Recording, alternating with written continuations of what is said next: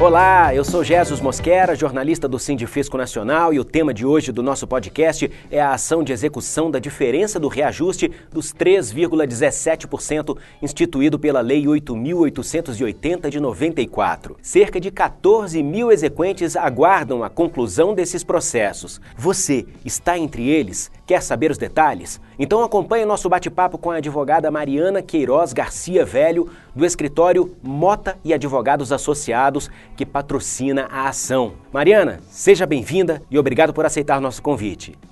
É, eu que agradeço o convite para participar dessa entrevista. Eu entendo que é sempre de muito grande valia a gente ter oportunidade de poder prestar os esclarecimentos aos substituídos das ações coletivas. Como é que está a situação do mandado de segurança 3901, que diz respeito aos egressos da Secretaria da Receita Federal?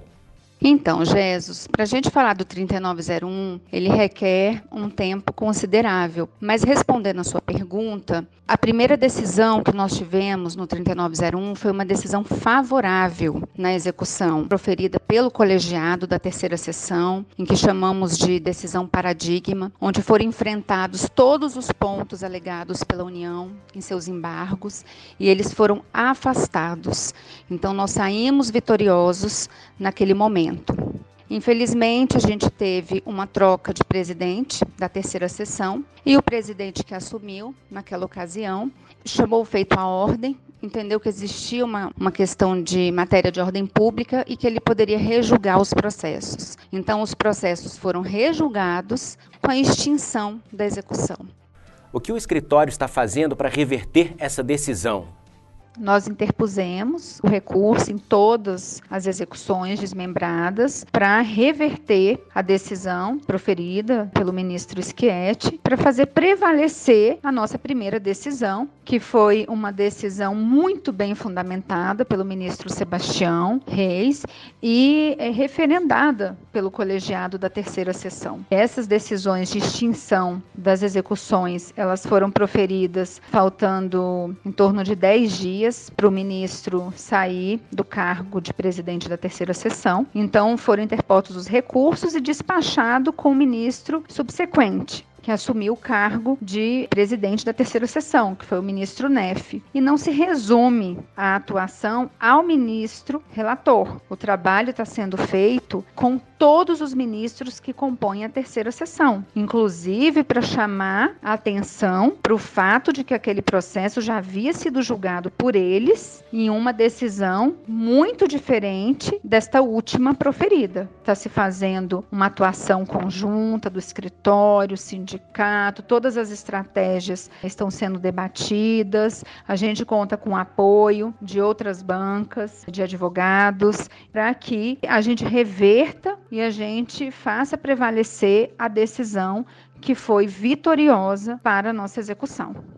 Mariana, e quanto ao mandado de segurança 4151, referente aos egressos da Secretaria da Receita Previdenciária?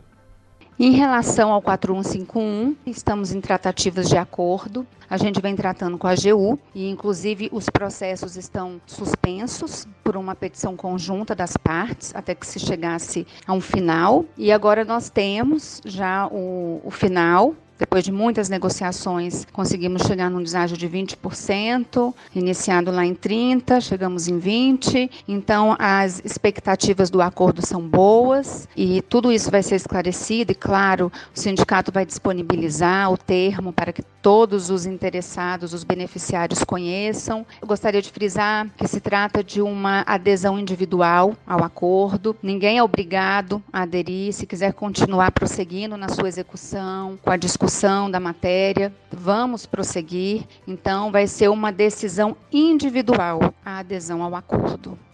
Em relação aos filiados que foram incluídos em diferentes ações de diversas entidades, como é que está essa situação hoje?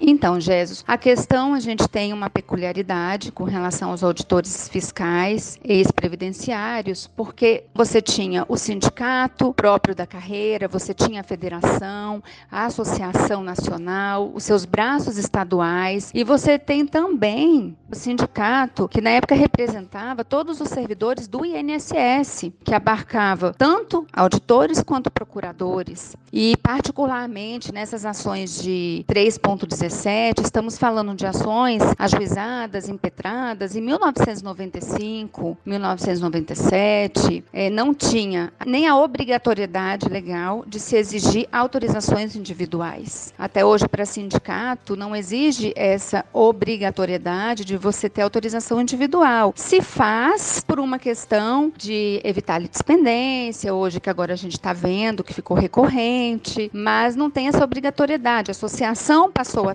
mas a associação e mandado de segurança também tem legitimidade extraordinária. Então, a gente tem entidades diferentes que propuseram a mesma ação, algumas com períodos iguais, outras com períodos distintos. Então, em cada processo vai caber a sua defesa de acordo com a situação. Mariana, muito obrigado pelos esclarecimentos. Eu que agradeço a oportunidade e até a próxima. Obrigado também a você que nos ouviu. Continue acompanhando o podcast do Sindifisco Nacional. Até a próxima. Tchau!